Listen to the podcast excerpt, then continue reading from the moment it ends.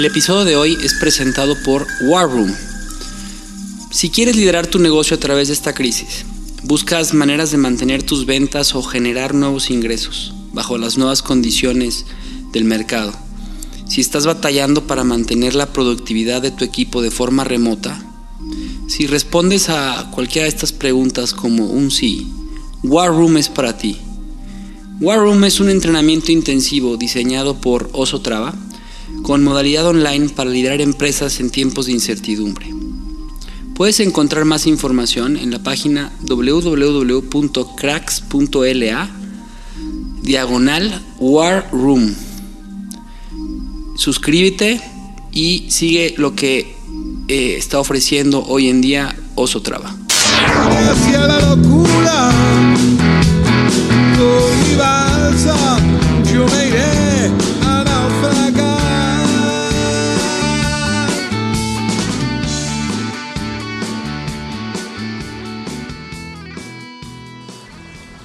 Javi, ¿ya viste a, ¿ya viste a esta persona que, que viene al- aquí al lado de nosotros, en esta balsa? Está padre su, su barco, ¿no? Es como un. Es como. ¿Quién será tú? No sé, a ver, creo que lo conoces. Trae, trae vela. Te, te- te está saludando, a ver, dice que nos acerquemos. Vamos. Oso, Oso Traba. ¿Qué onda, Oso? ¿Cómo estás? ¿Qué pasó, mi Javi? Oh, qué, ¿Qué andas haciendo por- por acá, qué- Oso? qué- qué gusto encontrarte por estos mares. Pues aquí andamos, dando, dando la vuelta. Oye, bueno, pues, Me da mucho gusto Hacia- tenerte aquí. ¿hacia dónde vas? ¿No, no quieres sumarte un ratito aquí a, a echar un- una platicada? Con ustedes la plática siempre es buena, así que aquí estoy, feliz de la vida de platicar con ustedes. Órale, pásate de este lado, a ver. Vamos a, vamos a cacharlo. Bueno, pues bienvenido, Oso. Este, bienvenido a nuestro humilde barco. Ya, ya ahorita te regresamos a tu yate, nada más vamos a, a dar la vuelta aquí por, por, por aquí. Este, bueno, es que pues te cuento, Javi yo estamos tratando de llegar a, otro continente que todavía no, no conocemos y pues este, este mar de dudas no, nos trae aquí dando vueltas en círculo, naufragando. Pero bueno, pues este, afortunadamente te encontramos porque bueno, por lo, por lo que entiendo, este, yo de lo poco que te he conocido, pues eres alguien que, que encuentra mucho el gusto en- en aprender de, otras personas y, pues que estás un poco dedicado a, guiar a, las personas a ser una mejor versión de sí mismos, ¿no? Así es, eso me fascina aprender de la gente, me fascina compartir lo que he aprendido y me fascina ver que la gente toma acción después de algo que les puedo compartir y eso los lleva a tener una mejor vida eh, más rica, más plena, más saludable, más activa, más afluente, más productiva. Eso es a lo que me dedico. Excelente. Así es, yo tuve, tuve la fortuna de conocer a Oso a través de su podcast, que es Cracks, el cual recomiendo ampliamente. Este, ya te he platicado mucho de él, Juan. Acabo de tomar un curso con él que se llama, se llamaba eh, Cracks Bootcamp y, y pues la verdad es que fue un game changer en mi vida. Este, me ha ayudado muchísimo. Eh, se trataron ahí cuatro pilares importantes, eh, que es mente, relaciones, cuerpo y se me olvida uno, pero y carrera. Y la verdad es que ha, sido, me ha ayudado muchísimo y yo estoy muy agradecido con Oso y, en, en todo el tema del desarrollo personal y, lo que hace con en, en su podcast entrevistando a las mentes más brillantes eh, de habla hispana para compartirlo con, los, con las demás personas. Este, lo que yo sé también de Oso, sé, sé poco, sé que es sé que es un emprendedor este nato que empezó un, un gran proyecto que se llama InstaFit, que es esta aplicación eh, en línea, gratuita, para la gente que pueda hacer deporte en su casa. Creo que es una aplicación perfecta para la época en la que estamos viviendo. Además, trae ahora un proyecto ahí de, de este, una proteína vegetal, que es la proteína más rica en el mercado en este momento.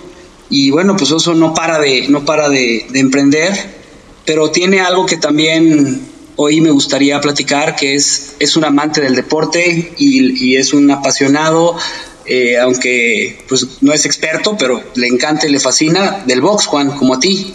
Creo que ahí tienen algo en común. Sí, sí, sí. Yo, yo, de hecho, algo de lo que mejor recuerdo de la conferencia que diste en León Oso, este, para la cual ahí fue cuando nos conocimos, donde te invitó Javier, este, pues es el, el tema de una historia de, de, de box, este, como, pues como una especie de, metáfora respecto a los, eh, pues al éxito, ¿no? Ya al- eh, bueno, ¿por qué no nos, nos empiezas a contar? A mí me encanta este tema, o sea, la verdad es que siento que el- los deportes de combate, en general todos los deportes, este, pero especialmente los de combate suelen como que ser una, un terreno donde se puede eh, explorar mucho como en, los distintos estilos que existen, en los distintos métodos de preparación que, deben tener los atletas para enfrentarse y, pues el, cómo se juega con eso para, llegar al éxito, ¿no? Este, el choque entre estilos y el choque entre metodologías. Este, ¿Qué opinas al respecto? Bueno, yo creo que primero la historia a la que te refieres, Juan, es la de Michael Bent, que es una historia eh, alrededor de la cual eh, doy el TED Talk que empecé dando en Tijuana el año pasado. Y la historia es de alguien que toda su vida había había sido entrenado desde niño, había sido, ya sabes, cultivado para, para ser un gran boxeador y en los 80 ya era uno de los boxeadores amateur más exitosos del mundo. Pero cuando se hace profesional, lo noquean en su primer pelea y eso lo hace dudar si todo su destino había estado mal identificado, se hunde en una depresión, incluso piensa e intenta suicidarse. Eh, Después termina por azares del destino también siendo sparring de Evander Holyfield y de una u otra manera termina también como carne de cañón básicamente eh, en una pelea de campeonato en la que contra todos los pronósticos derrota al que era campeón mundial en ese momento, se convierte campeón mundial de peso pesado y parece que pues, al fin había logrado lo que para lo que había estado destinado. Pero un año después, en su primer defensa de título, lo vuelven a noquear, pero esta vez no solo lo noquean, lo dejan en coma y con una lesión cerebral que eh, hace que esa sea la última pelea de su vida, ¿no? Y, y por qué yo hablo de esta historia de Michael Bent, bueno, porque creo que muchas veces eh, perseguimos destinos que se nos fueron inculcados o no, se nos fueron transmitidos como si fuera lo que para lo que habíamos nacido, cuando en realidad nunca lo escogimos, ¿no? En el caso de Michael Bent, él era boxeador porque su papá lo había hecho boxeador, porque el papá quería boxear, porque el papá le pegaba con una eh, antena de televisión cada vez que quería renunciar, ¿no?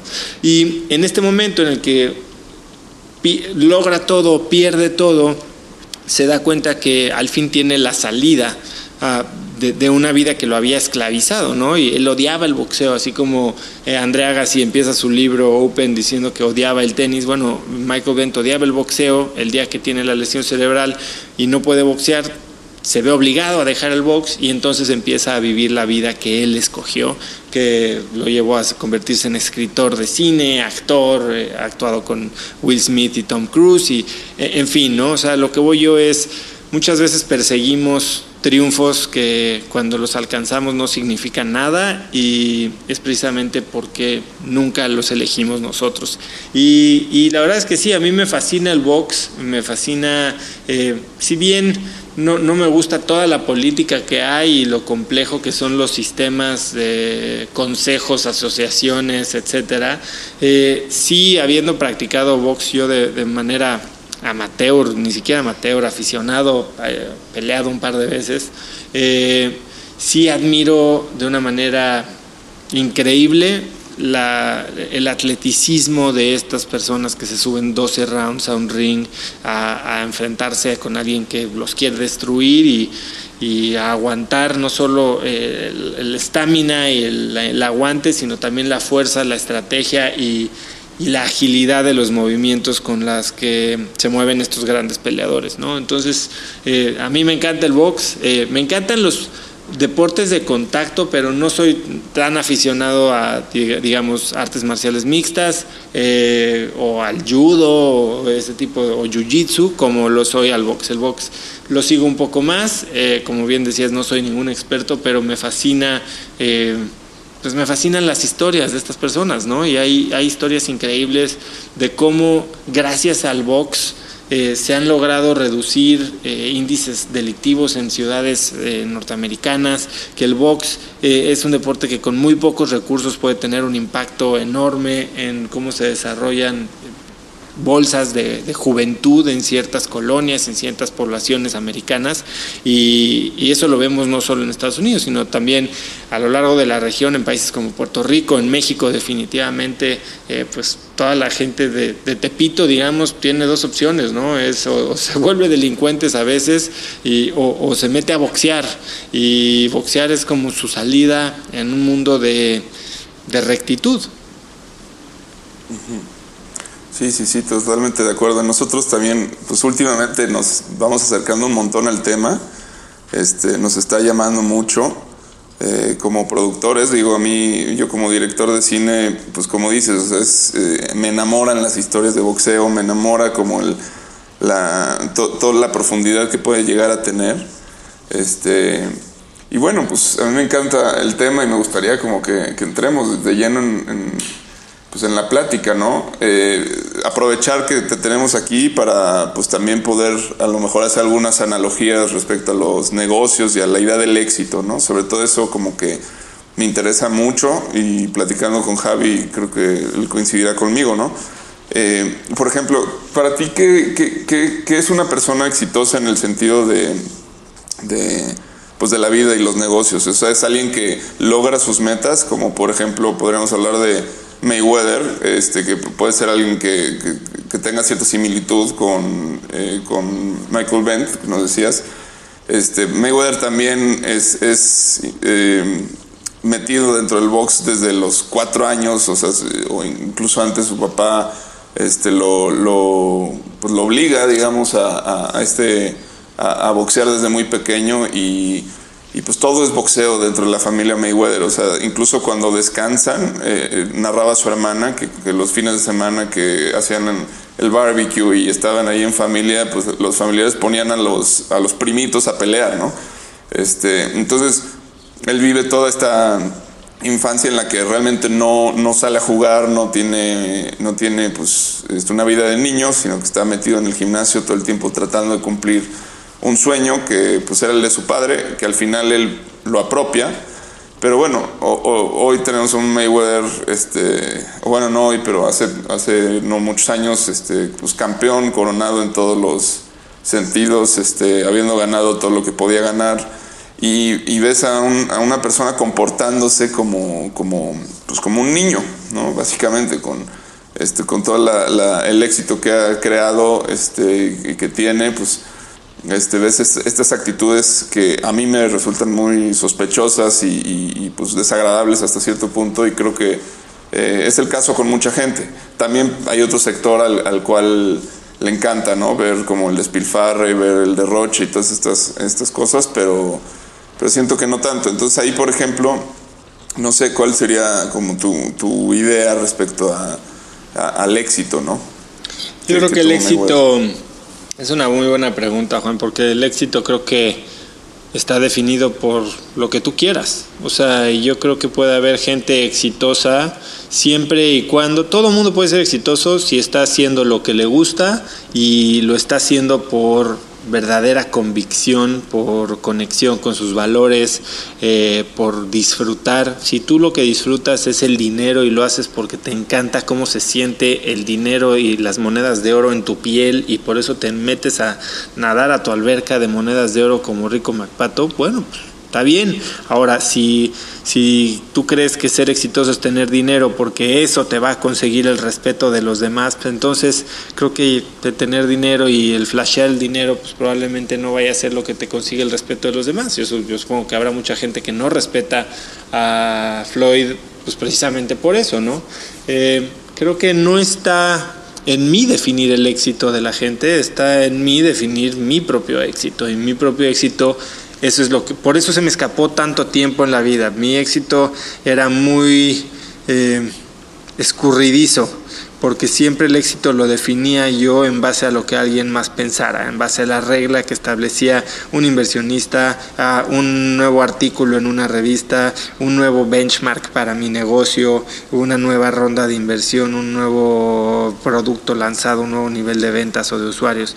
Y cuando decidí cambiar mi mentalidad y enfocarme en lo que a mí me hacía feliz, que es crear nuevas cosas, que es eh, ser un ejemplo para mis hijos, que es disfrutar mi vida todos los días, que es estar cerca de mi familia, que es ayudar a gente.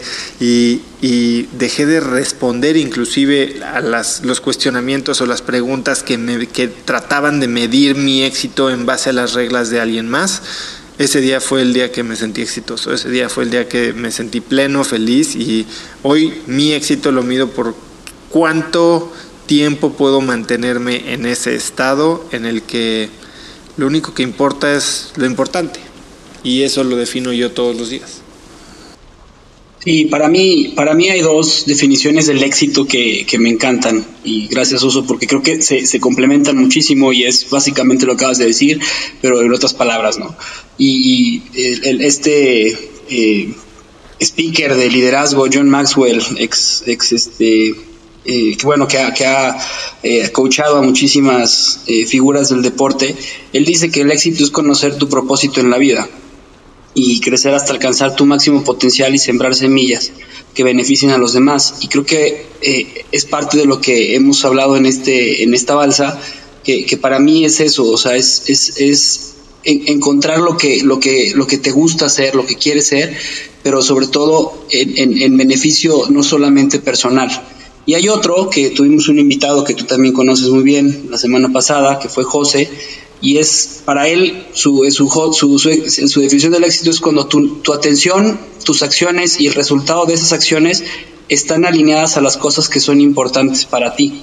A mí eh, básicamente define y engloba lo que, lo que tú acabas de mencionar, que es éxito y, las tomo como propias. Sí, muy de acuerdo con esas definiciones. Totalmente. Y siguiendo un poco este asunto pues del pugilismo, este, porque nos gusta justo por lo gráfico que puede ser. Eh, para ti, ¿quién sería un boxeador exitoso, este oso? No lo sé, no los conozco lo suficiente. Eh, no sé si, por ejemplo, Julio César Chávez, que fue el mejor en su tiempo y después este, fue presa de drogas y no sé qué más, este, y hoy no sé qué tan exitoso se sienta él. La verdad es que no, no, no, voy a, no voy a definir quién es un boxeador exitoso, si el Canelo por ser el atleta mejor pagado de, del año pasado o del año antepasado con contratos de 350 millones de dólares, o si Vasilo Machenko por ser campeón en todas las divisiones que quieras. La verdad es que el éxito creo que me falta, no, no es para mí definirlo. ¿O Pacquiao? Pues Pacquiao fue muy bueno, fue exitoso, creo que, creo que es un boxeador exitoso. Oye, se retiró campeón, no. Oye, sufrió un knockout brutal en manos de Juan Manuel, brutal. Después fue político, hizo algo bueno por su país, pues depende de a quién le preguntes, ¿no? Eh, el éxito es tan subjetivo, Javier, que que la verdad es que definirlo se me hace un, un, ejercicio inútil. O sea, yo hay veces que le pregunto a, a mis invitados en el podcast, cuando piensas en éxito, ¿en quién piensas? Eh, porque eso te habla mucho de cómo, de, cómo definen ellos el éxito, ¿no? Eh, y hay veces que sí, puedes pensar en que el éxito es esta persona que viene, eh, eh, que vive en la playa, que es salvavidas, que vive debajo de una sombrilla y que está viendo el mar todos los días porque el mar es lo que le apasiona, o el éxito es aquel doctor que está trabajando 24 horas o 24 por 24 en un hospital salvando gente. Eh, no sé si él se considera exitoso. Para mí el éxito es estar feliz, estar alineado, estar proveyendo a mi familia con lo que quieren y sobre todo ayudar a, a que más gente se- viva su propio éxito. Eso para mí es ser exitoso. Ser exitoso es ayudar a la gente a vivir su propio éxito y que eso te genere felicidad a ti. A mí se me hace- sí, yo concuerdo completamente con que, bueno, la definición de éxito no, no, no puede ser... Es subjetiva. Sí, es subjetiva.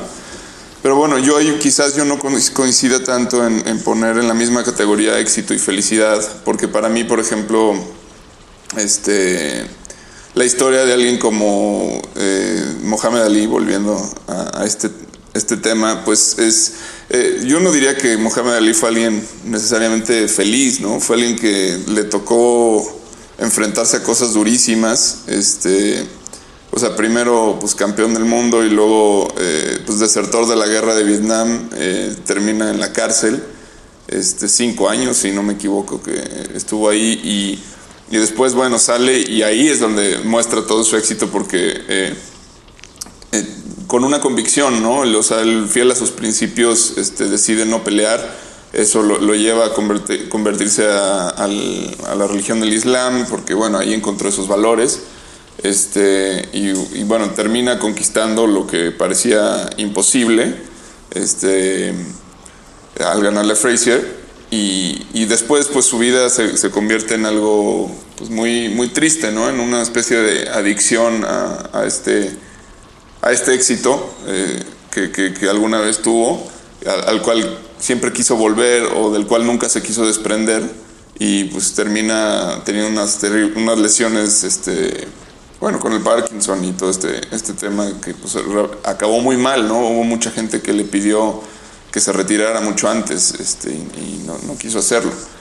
Entonces, eh, pues sí, es una historia triste, es una historia que, que, bueno, no, no sé si cabe dentro de la categoría de, lo feliz. Sin embargo, para mí es, es un- una persona que dejó un legado, que dejó un ejemplo de vida, que dejó una inspiración para millones de personas. Este, y, y eso para mí podría ser rep- representar el éxito. ¿no? Entonces, Exacto. Quizás tenga un ingrediente de sacrificio también, ¿no? Sí, sí, sí, y tal vez se sacrificó y no sé si estaba en sus planes sacrificarse, pero probablemente haya mucha gente que te diga, no, eso no es éxito porque no disfrutó el final de su vida y tal vez él logró lo que quería en su vida, ¿no? Que es de verdad hacer un impacto en cómo se veía en las guerras de razas, eh, en- obviamente en el deporte y pues, al mismo tiempo saciar sus propias necesidades, su propio ego, ¿no? De acuerdo. ¿Qué, qué importancia tiene el deporte este, como evento cultural para, para una sociedad? ¿Qué importancia tiene el deporte como evento cultural para una sociedad? Yo creo que es importantísima. Este es creo que el periodo más largo en la historia en que se han detenido los deportes en el mundo entero. Eh, y creo que eso genera mucha ansiedad, ¿no? A ver, en los romanos decían pan y circo, ¿no? Y el circo pues, eran los deportes, eran estos eh, eh, los, grandes juegos. Y yo creo que ver a, los seres humanos jugar en, eh, co- coordinadamente como equipos o superar eh, los límites de las habilidades físicas como lo vemos cada cuatro años en las Olimpiadas que también se cancelaron. Yo creo que es algo importantísimo, es algo que nos demuestra que los límites están ahí para romperse y- y que al final del día todos estamos buscando ser mejores. Y el hecho de que hoy nos estén quitando eso, eh, me parece que tiene un impacto muy fuerte en, en creer en lo que creemos que podemos lograr. Si nosotros aquí en, el programa intentamos siempre como, eh, como, al final de cuentas se trata de, pensar un nuevo mundo al cual vamos dirigidos, ¿no? Este, o sea, venimos de una, de, de una época que fue la modernidad en la cual este, pues las cosas eran de, de determinada manera y el deporte definitivamente durante la modernidad pues no era lo que es hoy en día, que es un fenómeno tan grande, está tan aspiracional. Eh, y tú, tú que has estado dentro o que te interesa como el, pues todo el tema de, de la, pues del atleticismo, del, asunto de lo fitness y todas estas cosas, o sea, con, con la plataforma que manejas. Este, ¿tú, tú, ¿Tú qué es lo que ves? O sea, ¿para dónde crees que va esto?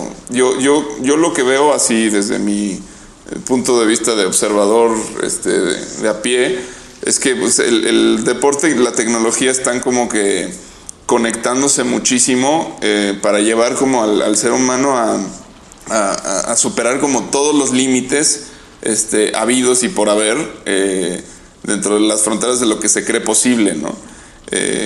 No, no, no, sé a qué obedece este, es, esto, pero me parece que es un, tema importante para pensar y, el, y, es atractivo el, preguntarnos por qué razón es que tenemos esa necesidad desde la antigua Grecia este, y, dónde estamos hoy y hasta dónde podemos llegar, ¿no? Bueno, la tecnología y el deporte definitivamente están convergiendo. Eh, no sé si al grado en el que la tecnología va a reemplazar al ser humano como el competidor. Digo, lo estamos viendo eh, esports, ¿no? Eh, todos estos juegos en donde la competencia es un videojuego o las competencias de drones, en donde, bueno, pues un, un conductor humano está manejando un dron en una pista, pero también estamos viendo cómo la tecnología se está sumando no solo para monitorear y bueno, obviamente mejorar el desempeño, lo vemos con los nuevos zapatos de Nike, ¿no? Que estaba ahí tan controversial si dejaban a los corredores de maratón usar los nuevos zapatos y le bajaron, no sé si cuatro segundos al récord mundial, todos los que usaron los zapatos de Nike, ¿no? Pero también estoy viendo cómo la tecnología se empieza a aplicar para mejorar la seguridad, ¿no? Eh, lo vemos ahora con, con eh, wearables que se empiezan a usar sobre todo en fútbol americano para mon monitorear eh, los ritmos cardíacos, temperatura, eh, niveles de oxigenación en la sangre. Esto le da inteligencia a los entrenadores de cómo pueden eh, manejar mejor sus equipos, a quién cambian, a quién meten, y, y, porque bueno, podemos ver y, oye, preguntarle a un jugador de fútbol, oye, ¿cómo vas? No, bien, todavía aguanto, pero sus niveles de oxígeno en la sangre están muy bajos y entonces sabes que va a rendir menos, ¿no? Y también temas de seguridad como me medición de golpes eh, para temas de contusiones y demás. Eh, y también la otra manera en que la tecnología está uniéndose al deporte es en lo que es el corazón del deporte, que es el espectáculo. El deporte está en realidad eh, diseñado para entretener. Y vemos como muchísimas de estas wearables, tecnologías, eh, lo vimos por ejemplo cuando se inventó esta línea virtual que requiere de camiones y camiones de equipo para marcar el primero y diez en una transmisión en vivo de, un partido de fútbol americano. Eh, todas estas cosas que empiezan a mejorar la experiencia del público eh, mientras se está llevando a cabo un evento deportivo, bueno, son áreas en las que hay muchísimo potencial, ¿no? Realidad aumentada, eh, interacción con los, eh, con, con, los jugadores. Me estaban contando el otro día cómo hubo un, un, en la Liga de Fútbol de Estados Unidos hasta microfonearon un portero y mientras la pelota estaba del otro lado de del, la cancha, al portero lo entrevistaban en vivo estando en la cancha, ¿no? a, me, a, mitad del juego. Entonces, bueno, hay muchísimas cosas que se pueden hacer ahí. Eh, yo creo que la tecnología del deporte van a ir 100% de la mano porque la tecnología y el humano van a ir 100% de la mano. Hoy cada vez más vemos cómo va a converger, o si converger, convergir, converger, eh, la, la, biología con la tecnología y, lo que Ray Kurzweil habla como inteligencia híbrida, ¿no? Eh, Elon Musk está hablando de, eh, bueno, tiene una compañía que se llama Neuralink que integra o lo que busca es integrar o generar esta interfase cerebro-máquina. Eh, hoy las herramientas, la tecnología son nuestras herramientas que aumenta o incrementa nuestras capacidades y lo vemos tan sencillo como unos lentes de ver, pero también lo vemos en válvulas del corazón que hacen que un corazón que tal vez no hubiera funcionado funcione, o en un marcapasos, o en un brazo biónico, o en unas piernas eh, con resortes o exoesqueletos. Entonces, ¿en dónde, dónde va a parar esto? Pues tal vez en integración absoluta entre hombres y máquinas, ¿no? Y, qué impacto va a tener eso en el deporte? Bueno, pues eso yo creo que ya es eh, material para una conversación mucho más fumadona. En el libro de, de, de Yuval Harari, en el de Homo Deus, este, Homo Dios, justamente habla de eso, de, de cómo, cómo, cómo, como como sociedad, eh, que tú, Juan, bien lo mencionabas en, un, en, un, en uno de los episodios, que no estabas muy de acuerdo con eso, pues estamos luchando contra no morir, ¿no? Y cómo vivir más años. Y cómo este, Yuval está viéndolo y pues no es muy difícil con todo lo que acabas de mencionar, eh, la aplicación de la tecnología para la mejora de la salud, ¿no? Y eso hace que, que, que, que que sí, que nos convirtamos en, en, en, esta nueva sociedad en el que vamos a ser mitad hombres, mitad máquinas. A mí, a mí, este, no sé qué tanto tiempo nos dé o cuánto nos vaya a dar y siempre me lo cuestiono y, y me recuerda mucho a la película de Interestelar, esta película de Nolan en la que al final de cuentas en un futuro no muy, muy lejano pues el hombre no alcanza a llegar a la tecnología porque se lo come el, cambio climático. Y eso eso eso está sucediendo pues con, con estos temas este virulentos que, que, al final están haciendo repensar y reinventar pues la forma en cómo hacemos hoy en día los espectáculos no pues sí digo algo que no sé si es la manera correcta es estar viendo la liga virtual MX. Exacto. no, quiero estar viendo gente jugar Nintendo. Sí, no. Pues sí, bueno, habrá quien, quien sí, pero es que lo que es una realidad es que en los deportes, eh, o el deportista es como quien dice eh, el embajador de la tercera dimensión, ¿no, Javi? Este es un, Totalmente. Un, un, tema que hemos hablado aquí, este, Oso, que tiene que ver como con las dimensiones de la conciencia es, un tema recurrente este, nuestro, en el cual pues, eh, hablamos, ¿no? De, pues, por ejemplo, de los, quizás los psicólogos como estos embajadores de la cuarta dimensión, porque son los, los que se mueven en el tiempo. Este, no sé, podemos tener a los místicos, a, los chamanes. O los, los transpersonales, ¿no? Que se ven en la quinta dimensión. Dentro de la quinta, pero sin duda quienes este, llevan eh, la, la eh, ¿cómo se llama? La estafeta aquí en, la tercera es el deportista, o sea, porque se trata de romper los límites de la tercera dimensión, que es, este, esa es como una obsesión que tiene el ser humano, ¿no? El, tema de los récords, el tema de siempre estar como, este, buscando, buscando sobrepasar esos límites. Ahí me gustaría como eh, preguntarte, eh, digo, es una pregunta quizás un poco demasiado abierta, pero pues eh, el, el, tema de la preparación física, por ejemplo, para, para un atleta de, de, alto rendimiento, este, no sé si tú te consideres este, un atleta como tal, pero bueno, ¿cómo, cómo ha evolucionado esto y qué, qué, tipo de approach eh, estamos empezando a ver que fue eh, actualmente distinto al, al pasado quizás? Bueno, eh, definitivamente no soy un atleta, justo hablaba o estaba tomando ayer un un curso con alguien, eh, con Stu McLaren, y él habla como la gente cuando se evalúa, cuando normalmente tiene una percepción mucho más eh, avanzada, no avanzada, más bien una percepción mucho más desarrollada de, del estado en el que está, ¿no? Entonces, si me preguntas cómo estás del 1 al 10 en tu atleticismo, tu fitness, igual y te digo un 8, y al rato me pones una tabla de lo que significa estar en un 3 y parece que estaría mucho más eh, parecido al 3. Pero yo creo que donde se está desarrollando mucho más el entrenamiento, y hace poco lo hablaba con Gerardo Torrado, que es el director deportivo de la Selección Nacional de Fútbol, eh, y que fue futbolista profesional muchísimos años, capitán, eh, jugó tres mundiales, eh, etcétera. Y a lo que se están metiendo mucho más que al desarrollo físico, que eso como que ha llegado a, un, a un punto de especialización, ahora se está trabajando muchísimo más con la mente. Y justo esta semana yo entrevisté a un biólogo molecular, PhD, eh, que se metió muchísimo a neurociencia argentino, Stanislao Bajraj, y él se ha especializado no solo en el desarrollo, eh, en la, implementación o las aplicaciones de neurociencia en la creatividad y las organizaciones, sino en el desempeño deportivo de élite. Y entonces es coach de equipos eh, y atletas de tenis, de rugby, de fútbol, y porque creo que así como lo hablaba yo al principio, cuando rompemos nuestros límites mentales de nuestras vidas mundanas y normales, podemos lograr cosas extraordinarias. Un atleta también. Y la gran diferencia entre un atleta que ha entrenado por 10 años, 10 horas al día, que técnicamente y físicamente está en su prime, la diferencia de quién gana y quién pierde un partido está en la mentalidad, en cómo vive con el miedo, cómo no elimina su ansiedad, sino cómo puede vivir con ella de manera eh, presente y operativa en un nivel extraordinario.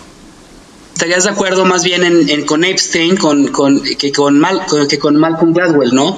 Que este, los dos este, exponen ahí una tesis que se contrapone y que han tenido un debate muy interesante en el que pues, uno habla del generalismo. Creo que sí, sí, del generalismo y la especialización, pero creo que ver solo el generalismo y la especialización aislados te deja la parte importante del debate entre ellos dos, que es no puedes decidir, no hay una respuesta general para la vida. Eh, la especialización funciona mucho para cuando hay pocas variables eh, involucradas en el juego, el golf, eh, la programación, o sea, donde puedes replicar las condiciones de juego, el ajedrez, replicar las condiciones de juego, entonces sí te puedes especializar porque prácticamente abarcas todas las posibilidades, por decirlo así.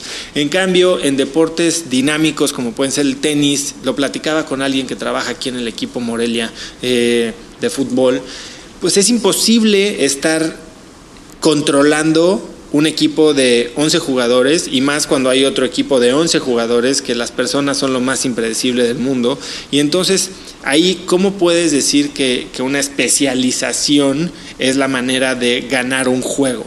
Tal vez si, si vas a hacer el sprint de 100 metros planos en siempre las mismas condiciones de temperatura, ¿sabes? Puedes controlar las variables, entonces sí, haz tus sprints de 100 metros planos y, entrena toda la vida para ser el más explosivo, el de reacción más rápida, el de zancadas más rápidas, pero si vas a estar haciendo carreras de obstáculos eh, y cada carrera va a ser diferente y cada eh, clima va a ser diferente, yo no sé cómo le iría a Usain Bolt en una Tough Mother de 100, 100 kilómetros. Oye, Oso, y eso, eso que acabas de decir, este cómo lo aterrizas tú a tu, a tu vida empresarial, a tus, a tus proyectos, a tu vida familiar, cómo, cómo, cómo haces esta, esta mezcla de, porque para ser papá, para ser esposo, para ser pues necesitas estarte preparando, necesitas estarte cultivando, necesitas estarte cuestionando y estar haciendo este ejercicio que aquí en la balsa hacemos, de estar pensando eh,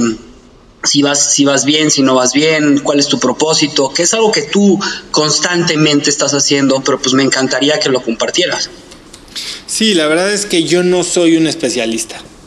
Yo creo que al contrario, de hecho muchas veces eh, he pensado que tal vez mi error ha sido no especializarme, ¿no? Estuve, hice un MBA y después me fui a finanzas y después a los dos años de finanzas lo boté y me fui a poner tiendas y después a los cuatro años de poner tiendas lo boté y me fui a hacer eh, aplicaciones y después dentro de las aplicaciones migré y ahora tenemos una agencia de marketing digital y estoy haciendo suplementos y ahora también empecé a hacer un podcast, pero también eh, empecé a hacer cursos en línea y ahora estoy eh, ayudando gente a través de sesiones de coaching.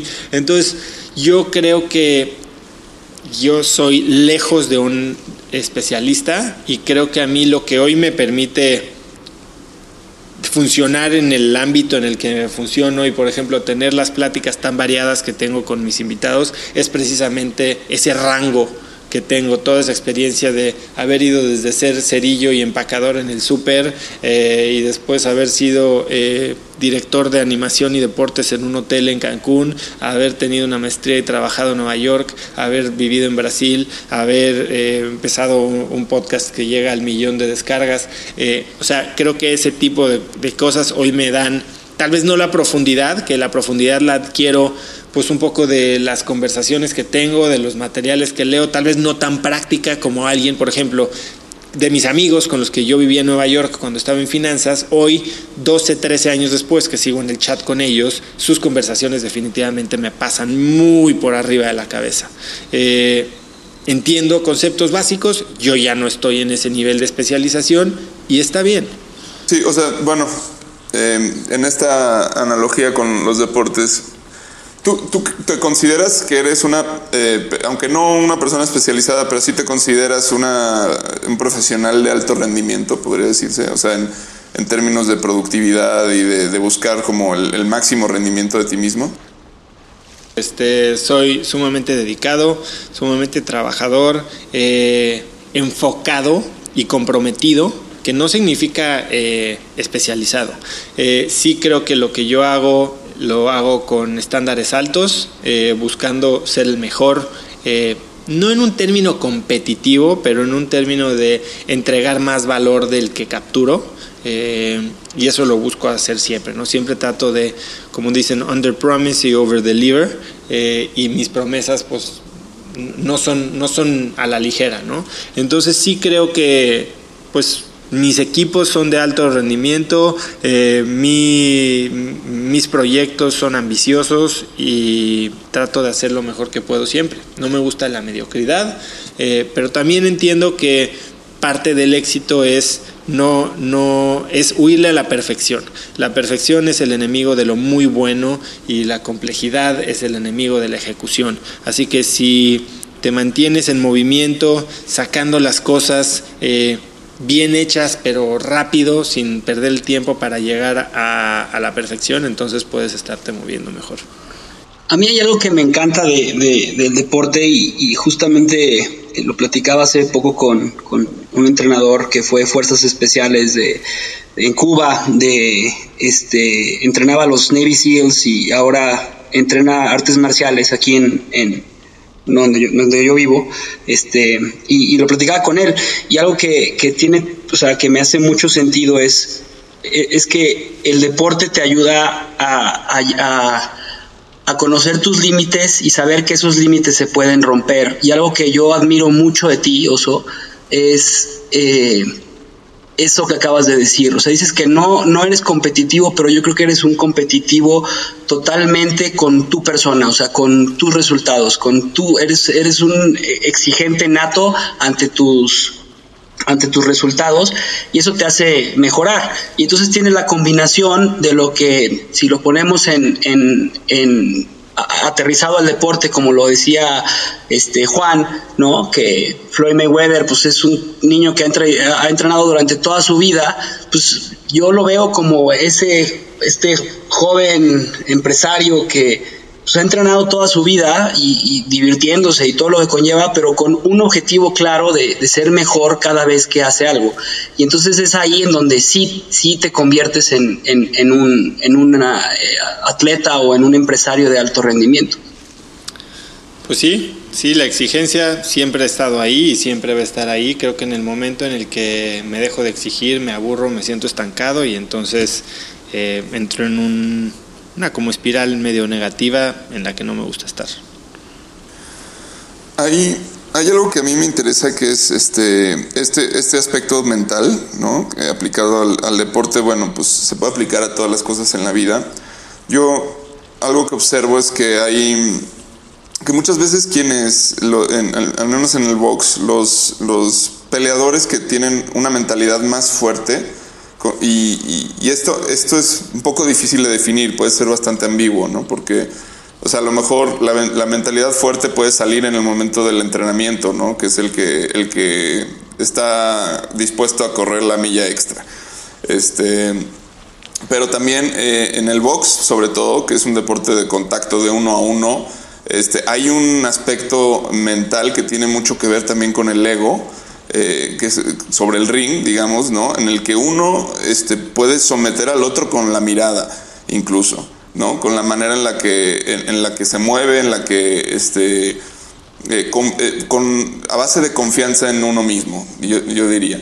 Que esto quizás no se presente tanto en otros deportes, quizás sí, pero al menos no de forma tan gráfica yo lo que veo es que a veces los, los, eh, los atletas que se entrenan, entrenan demasiado y buscan demasiado esta perfección, eh, llegan eh, muy alto, pero eventualmente se enfrentan con, con, con alguien que es el, perspicaz, digamos, el colmilludo, el, el la persona que, que, que, se los come mentalmente, ¿no? En, en, ese sentido yo, por ejemplo, le aposté a que McGregor iba a ganarle a Mayweather, aunque parecía completamente imposible y al final demostró ser imposible, pero lo creía porque McGregor es de estas, de estas personas que, que, que, son, de alguna forma, tiene un delirio mental en el cual él se ve a sí mismo con una imagen eh, de, muy inflada, pero que de alguna forma eh, eso le ayuda a, ejecutar grandes cosas, ¿no? Como fue Mohamed Ali también.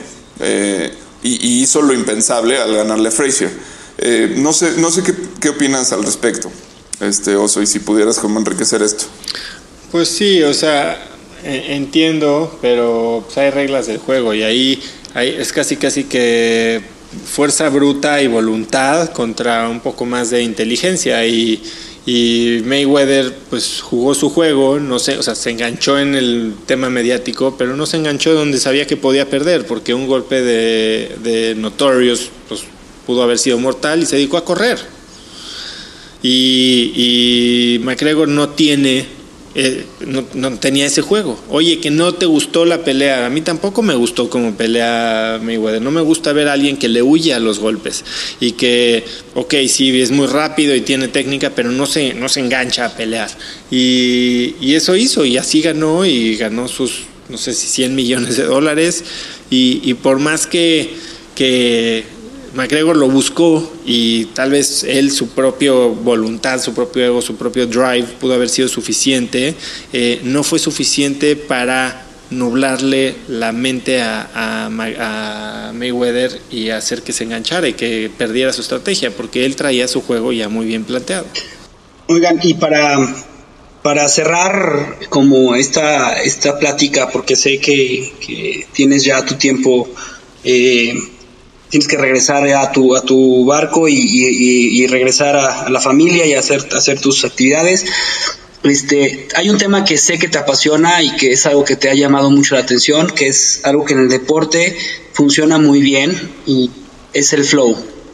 Y pues a mí me gustaría que, eh, que nos dieras como un, una, una un tema, una reseña o una, un, no sé, como una reflexión del deporte y de cómo hacer las cosas y cómo tratar de llegar al flow, porque sé que lo has estado estudiando y estás buscando constantemente eso y, y lo intentaste eh, de cierta forma eh, para que nosotros como, como familia, cuando hicimos un taller familiar, nos ayudaras.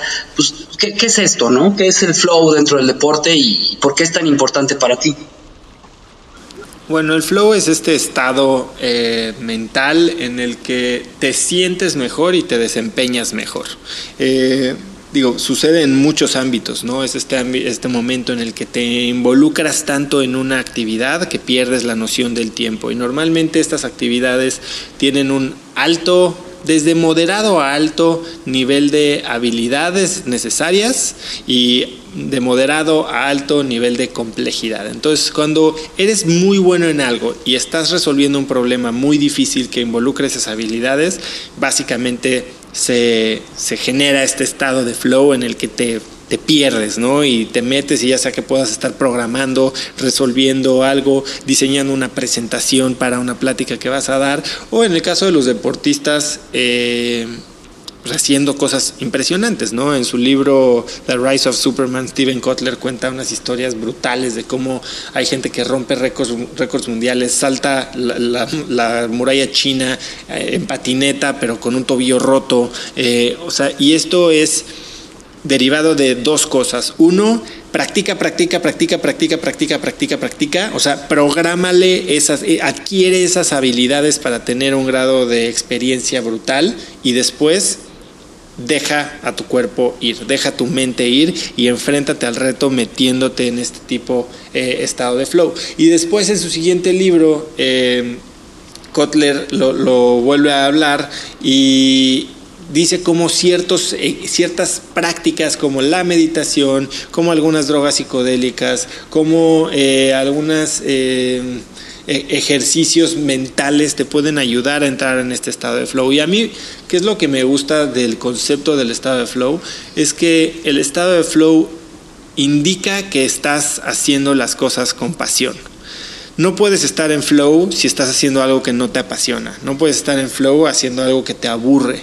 No puedes estar en flow si estás haciendo cosas con las que no conectas. Y, y para mí, ese es, o sea, el hecho de que estés experimentando momentos de flow significa que estás conectado con tus valores, con tus intereses, con tus habilidades, con tu eh, idea de, de, lo que disfrutas y que estás disfrutando la vida, ¿no? Entonces, para mí, por ejemplo, ahora que en el grupo eh, que, formamos, que se llama Limitless, vamos a tratar un tema al mes, el primer tema fue definitivamente flow y ver cómo podemos identificar qué tipo de actividades, situaciones, personas, temas nos hacen más fácil meternos en este estado de flow para entonces después diseñar nuestra propia fórmula del escenario ideal de flow y entonces tratar de estar más tiempo en flow. Eh, y eso hará que por consecuencia estemos disfrutando más nuestra vida a cada momento. Entonces para mí, por eso eso significa, yo cuando, cuando quiero estar en flow sé que, sé que hay ciertas cosas que me motivan, que me llenan de energía, que se me va el tiempo. Eh, crear a mí me, me, mete mucho en flow eh, cuando se me están ocurriendo nuevos, nuevos programas, nuevas cosas, nuevo, diseñar un nuevo producto, eh, hacer una nueva presentación.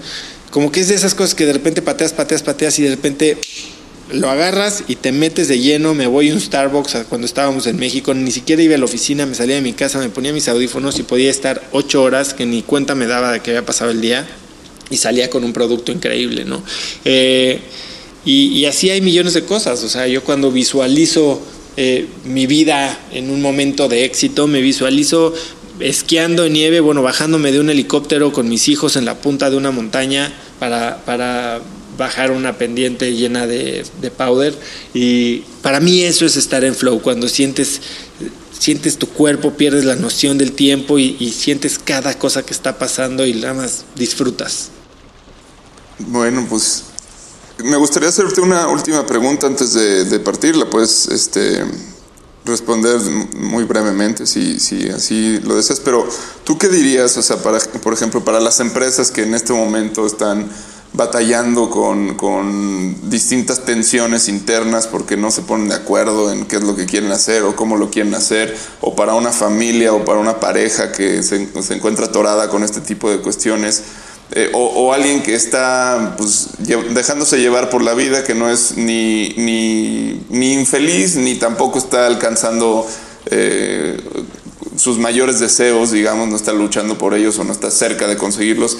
¿Qué les dirías? ¿Cómo, cómo los activarías para, para que se vuelvan personas más productivas y, puedan eh, acercarse más a, es, a ese éxito que alguna vez soñaron? ¿no? Mira, la gente no se mueve por pensamientos, la gente se mueve por sentimientos. Y un sentimiento que te mueve mucho más que el placer es el dolor. Así que imagínate cómo se va a ver tu vida en 5 años, en 10 años, si te quedas así sentado, esperando a que pase el tiempo. Y algo que hoy tal vez es meramente soportable, ¿cómo va a ser de doloroso, de insoportable, de sufrible en 5 o 10 años? por algo que no decidiste hacer hoy. Creo que tener esa idea de cómo se puede ver tu vida cuando ya de plano dejaste pasar todo el tiempo y, no hay mucho más que puedas hacer, eh, puede orillarte a la acción en este momento y es súper poderoso. Y nada más un ¿qué, ¿qué hay de quien cree en la divina providencia, en que las cosas mágicamente van a arreglarse?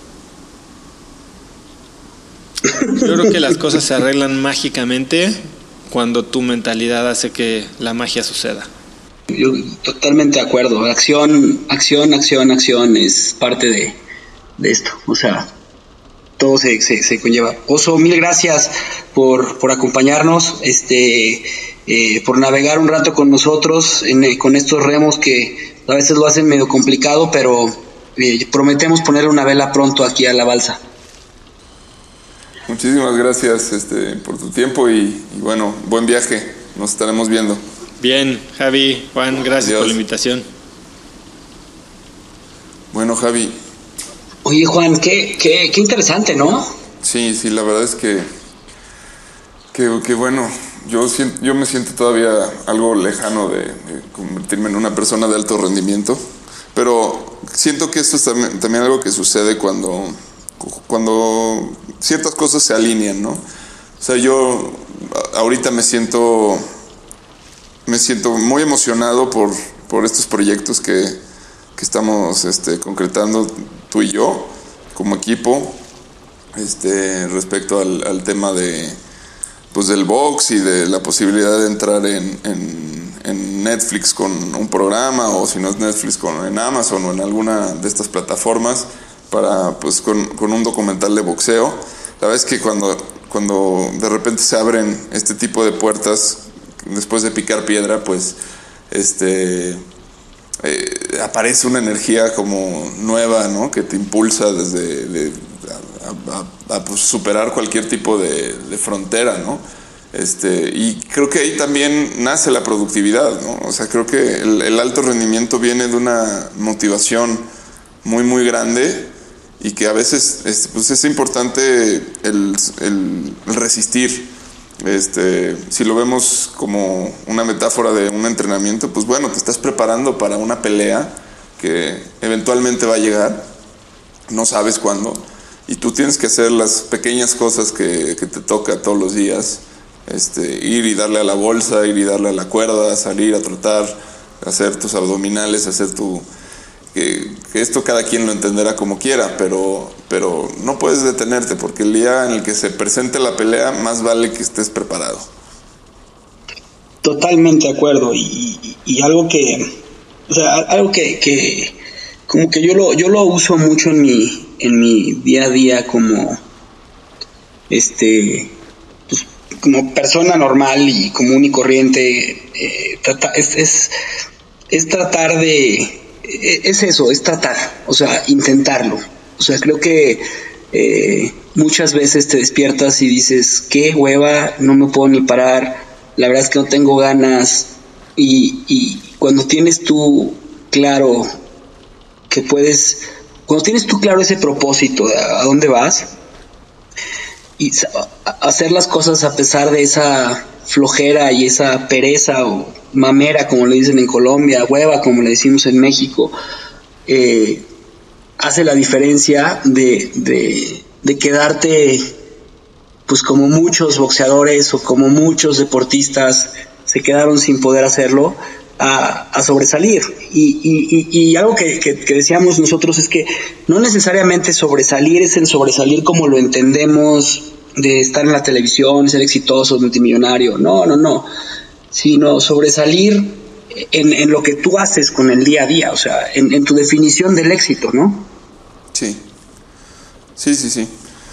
Eh, y luego, pues también, no sé, es, es curioso cómo a mí, a mí me llama la atención, este, igual si quieres ahorita platicar un poquito para que nos entiendan mejor nuestros escuchas, este, pero me llama la atención cómo la vida a ti te ha movido, te ha puesto un camino enfrente que todavía no has querido asumir, que es el de ser un productor de, cine, eh, productor ejecutivo. O sea, ya, ya está ahí todo, Javi, ya te lo pusieron ahí. Este es, es, un tema de que, que lo agarres, ¿no? Y, y, lo curioso aquí es que pues te has estado preparando para esto sin saberlo y hoy ya lo estás haciendo sin darte cuenta.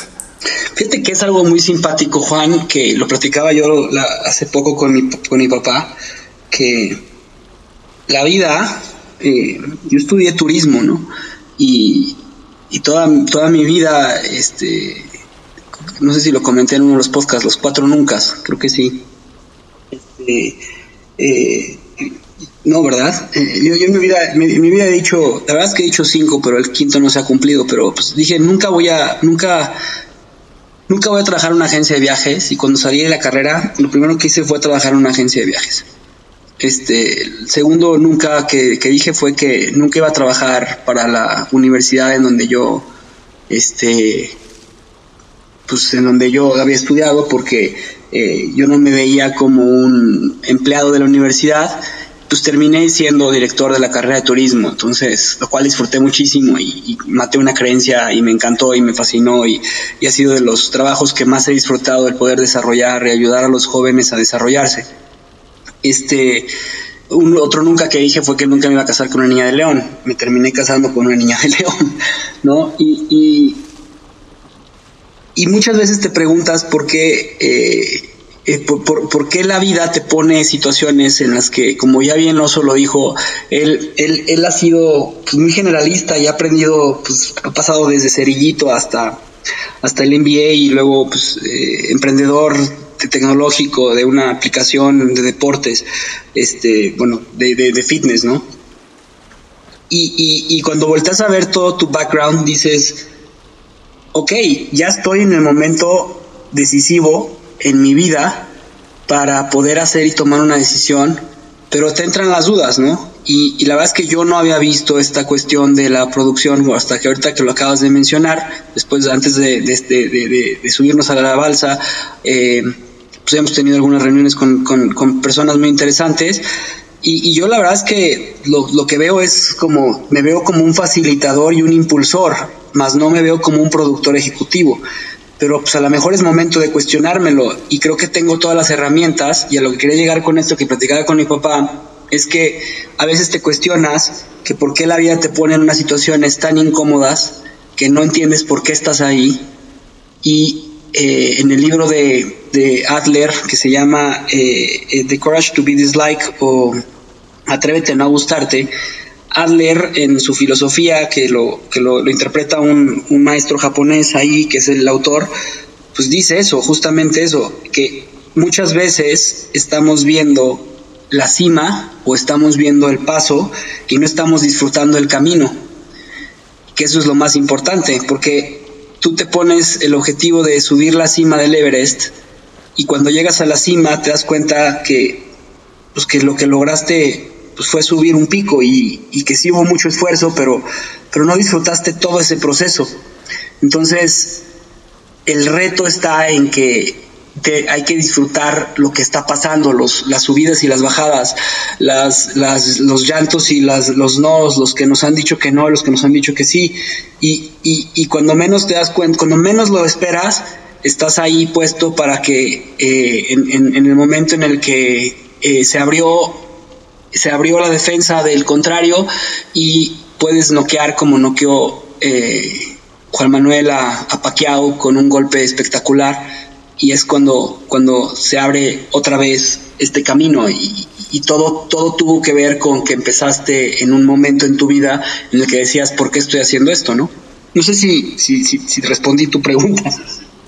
Sí, sí, Sí, y me, me, llama la atención porque dices, es que yo, o sea, yo me veo, yo soy un, un facilitador y un, este...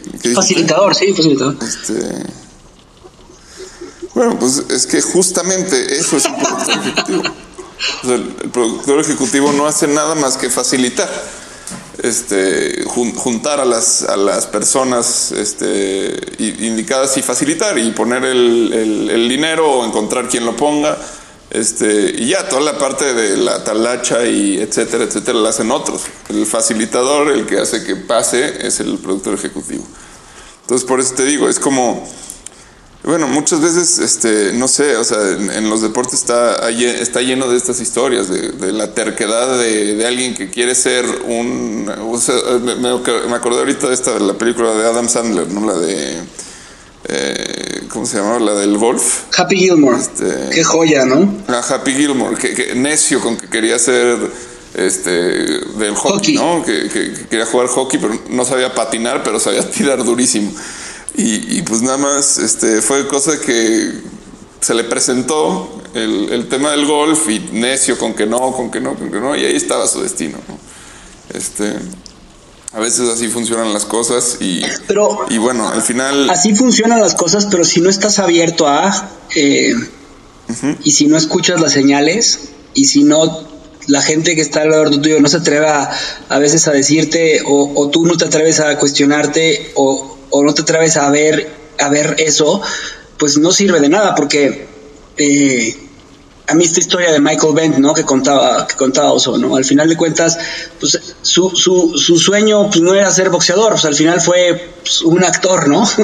y, y, tuvo que pasar por unas, este, una, eh, cadena de hechos desafortunados para poder convertirse en, lo que él quería hacer. Eh, muchas veces yo creo que no tienes que pasar por esas. ¿Por qué? Pues, pues no tienes por qué. O sea, a veces sí y las tienes que aceptar con mucho estoicismo, pero a veces pues pues puede ser como, como lo que nos está sucediendo, ¿no? O sea, yo siempre toda la vida he sido eh, y me considero un, una persona conectora, ¿no? La otra vez lo leía en un libro que es como esta persona que le gusta conectar a las personas eh, y me decía ahí el libro, ¿no? Y es que tú sacas un beneficio de la conexión.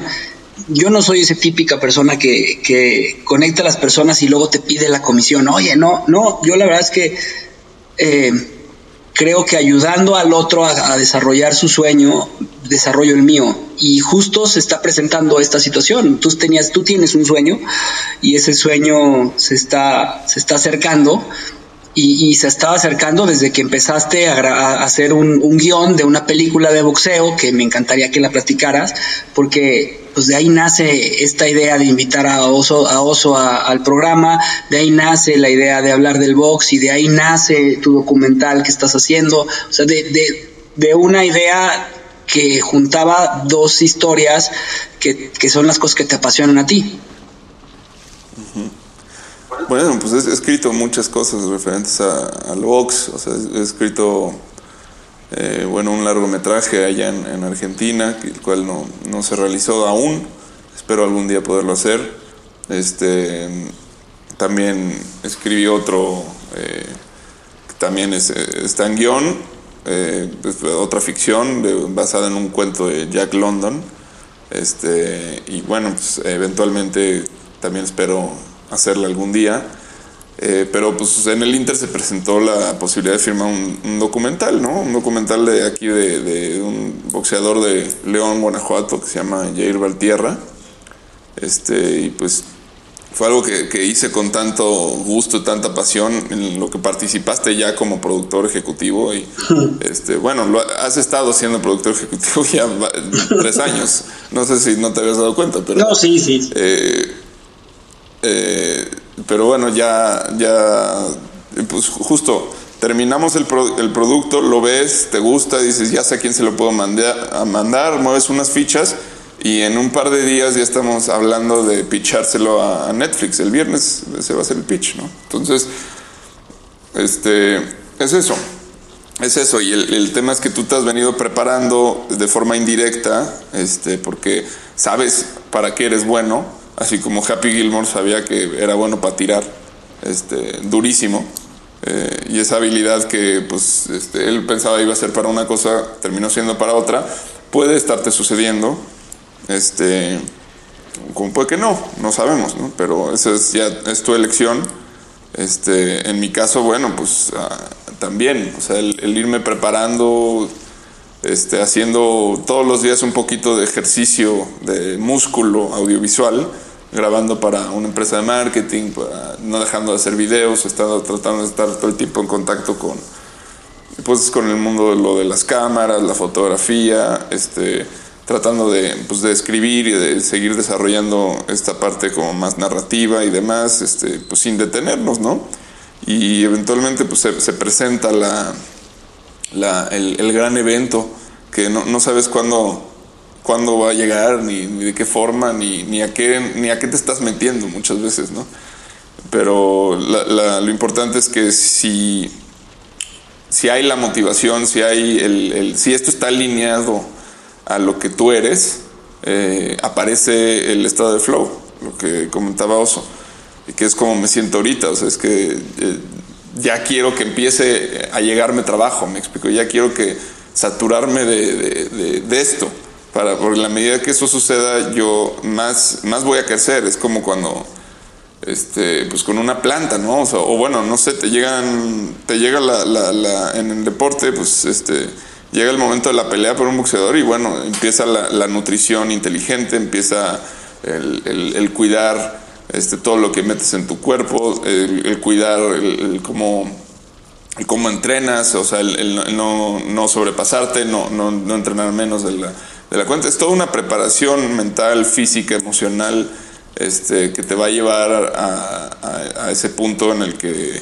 pues, que tú has construido quizás con toda tu vida, ¿no? Con cada una de tus elecciones que, que has tomado desde siempre. El tema es eh, cuándo confluye todo en algo, porque muchas veces andamos por la vida como perdidos, como que este sabemos lo que queremos en teoría, pero no se da, no se presenta, estás buscando, este, y, y pues un día se, se- se presenta de una forma como la esperabas o quizás no, pero resulta que es eso, resulta que te alcanzó el destino y que ahí es donde está todo depositado. Así es, Juan, definitivamente. Bueno, yo, yo quiero cerrar el programa con lo que tú bien acabas de mencionar, porque me acabas de, con todo lo que me acabas de decir, me traes a la memoria la historia de este joven que tenía un sueño, que escribió una, un guion sobre un boxeador en Filadelfia que él, este escritor, quería participar dentro de la película. Todo el mundo la conoce, todo el mundo sabe de qué, de quién estoy hablando, y, si no, pues bueno, estoy hablando de Sylvester Stallone y, Rocky. Basada en, en la película de Rocky Marciano y en la película, en la historia de Rocky Marciano y también en otros grandes boxeadores. Pero a lo que quiero decir con todo esto es que él es un claro ejemplo de cuando tienes un sueño y eres obstinado en, lograrlo y te das cuenta que has recorrido un camino para poder llegar a escribir eso y tocas las puertas adecuadas, muchas veces no sabemos cuáles son las puertas adecuadas, pero las tocas hasta que alguien te dice, sí, acepto que tú seas el que la dirige y acepto que tú seas el que la, la, la actúe. Y con esto, que quiero llegar con esto, pues quiero dejar eh, una de las frases que dice dentro de la película, eh, dentro de la, del- del- del- del legado de películas que tiene, cuando está hablando con sus hijos, con su hijo, y le dice, debes de estar dispuesto a recibir los golpes y no señalar con los dedos diciendo que no estás donde quieres estar. Los cobardes hacen eso y no eres tú.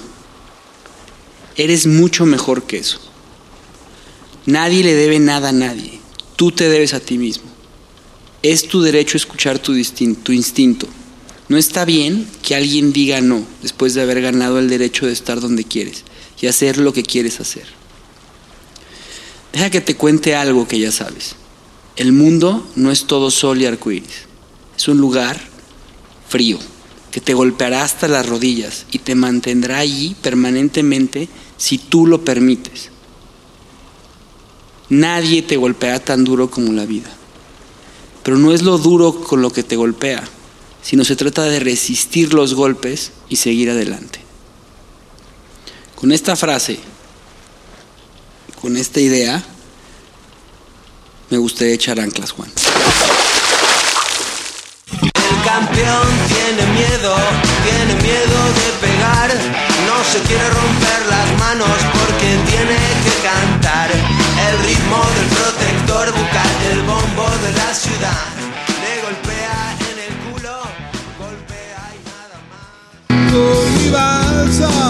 Yo me iré a.